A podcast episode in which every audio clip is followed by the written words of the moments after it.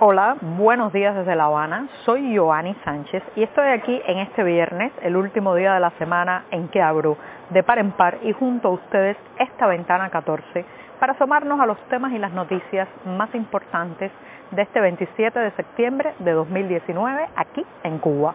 Hoy, hoy comenzaré comentando el anuncio que se hecho ayer jueves sobre las sanciones que ha aplicado Estados Unidos contra Raúl Castro por graves violaciones de derechos humanos. Por otro lado, en Nueva York también se denunció la trata de médicos cubanos. Mientras tanto, en La Habana, en La Habana se duplica el precio de los taxis privados debido a la crisis energética. Y por último, parece ser que este 27 de septiembre, la víspera del aniversario de los comités de defensa de la revolución, habrá poca fiesta y poca caldosa debido también a la crisis económica. Pues bien, ahora no podré revolver y tomarme el cafecito informativo como hago tradicionalmente de lunes a viernes, porque lamentablemente estoy en la calle y no he encontrado todavía un lugar, un lugar donde vendan un café. Pero aprovecho para advertirles que tendrán que usar proxies anónimos o servicios de VPN para poder acceder a nuestro sitio y ampliar todos estos temas y estas noticias en las páginas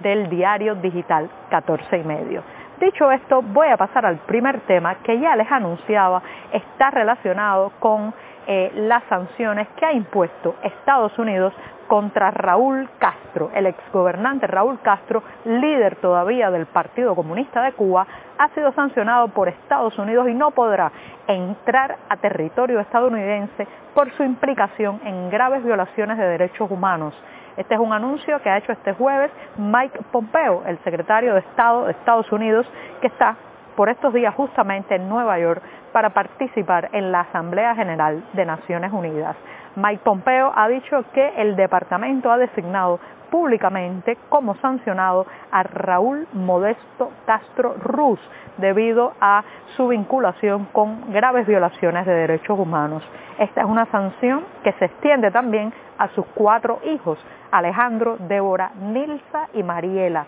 Les recuerdo que Mariela es también diputada o parlamentaria en la Asamblea Nacional del Poder Popular en Cuba y dirige el Centro Nacional de Educación Sexual. Esta es una sanción que tiene, por un lado, un carácter eh, físico eh, concreto, que es que no podrán entrar a,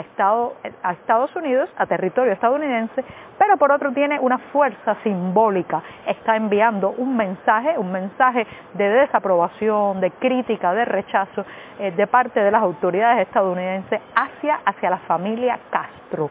Ya en las redes sociales se han escuchado voces que claman incluso que esta sanción se extienda a los hijos de Fidel Castro y que no se quede solamente, bueno, pues en esta parte de la familia y se extienda también a funcionarios, ministros y personas involucradas con la Plaza de la Revolución de La Habana. Pero por el momento los sancionados son Raúl Castro y sus cuatro hijos que no podrán entrar a territorio estadounidense. Esto, claro está, todavía no se ha dicho ni una palabra de esta información en la prensa oficial cubana. Tampoco, tampoco se ha dicho nada de la denuncia que se ha hecho ayer también en Nueva York sobre la situación de explotación y de trata humana con los médicos cubanos que eh, brindan sus servicios en misiones médicas en el extranjero. Les recuerdo que esto ha sido por años una de las grandes industrias sin chimeneas del régimen de La Habana, que ha enviado miles y miles de galenos y personal sanitario a diferentes países, eh, pero eh, lamentablemente eh, en muchos de esos lugares los médicos, los profesionales de la salud de la isla se encuentran en situaciones de incomodidad, extorsión, muchas veces con muy pocos recursos para sobrevivir en esos países y por otro lado las autoridades de la isla les pagan solamente entre un 15, un 20, si acaso un 25% del dinero que reciben del país anfitrión. Por tanto, eh, se trata evidentemente de un claro ejemplo de esclavitud moderna. Algunos de los médicos que han escapado de estas misiones médicas y que las autoridades los llaman oficialmente desertores, algunos de estos médicos han estado ayer en la audiencia en el Departamento de Estado de Estados Unidos y eh, bueno pues han contado su experiencia, lo que han vivido, han tachado de tráfico humano eh, lo, que ocurrió con ellos cuando fueron llevados a esos países, se les pagaron bajísimos salarios, muchas veces se les retira el pasaporte cubano para que no puedan escapar de la misión. Y bueno, todo ese compendio de malos manejos, malos tratos y respeto a estos profesionales eh, son considerados, bueno, pues trata humana. Y así, así lo han denunciado en Nueva York ayer jueves.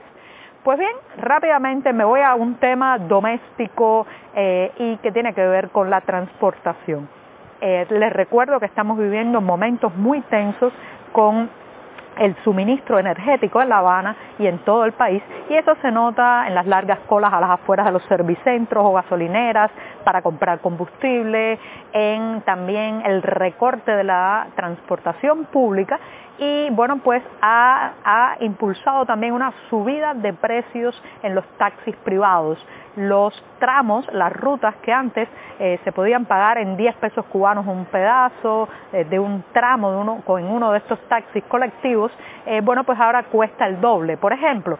si usted se iba a trasladar desde el reparto La Víbora en La Habana hacia la zona del Vedado, la más céntrica, bueno pues normalmente podía pagar 20 pesos cubanos por todo el trayecto, un poco menos de un dólar, o, eh, pero ahora eh, probablemente tiene que pagar el doble, 40 pesos cubanos por ese tramo. Eh, si además iba a ser un fragmento más pequeño, de trasladarse un fragmento más pequeño y antes pagaba 10, ahora va a tener que pagar 20 y además esperar muchísimo más tiempo porque apenas están circulando taxis colectivos o los llamados almendrones, estos vehículos antiguos que eh, hacen el servicio privado de transportación de pasajeros, apenas, apenas circulan taxis privados por La Habana. Así que prepara el bolsillo porque la crisis energética, la crisis energética también está llegando a la billetera y a lo que hay que pagar para transportarse. Y con esto, con esto me voy rápidamente a el barrio,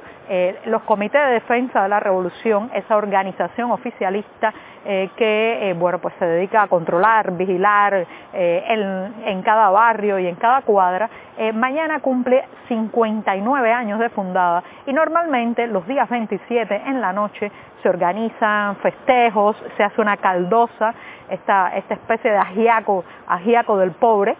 pero parece ser que este año los festejos van a estar pasados por agua y pasados por crisis porque no hay mucho dinero y entonces eh, hay poco entusiasmo, se ha avisado en algunos eh, CDRs de La Habana que lamentablemente no podrán las autoridades dar ningún tipo de recursos. A veces se ofrecía, por ejemplo, un poco de ron, una cabeza de cerdo para la caldosa, pero este año este año parece ser que no habrá mucha fiesta, si acaso un acto central, pero en los barrios, en los barrios todo estará más o menos apagado porque, porque no hay, eh, no hay eh, capacidad económica para sostener los festejos de los comités de defensa de la revolución. Una organización neogubernamental, podríamos decir, una polea de transmisión desde el oficialismo hacia los barrios para vigilar, controlar y eh, también delatar. Así que bueno, los CDR, los CDR hoy parece que no tendrán mucha fiesta. Y con esto, con esto me despido hasta el próximo lunes. Muchas gracias.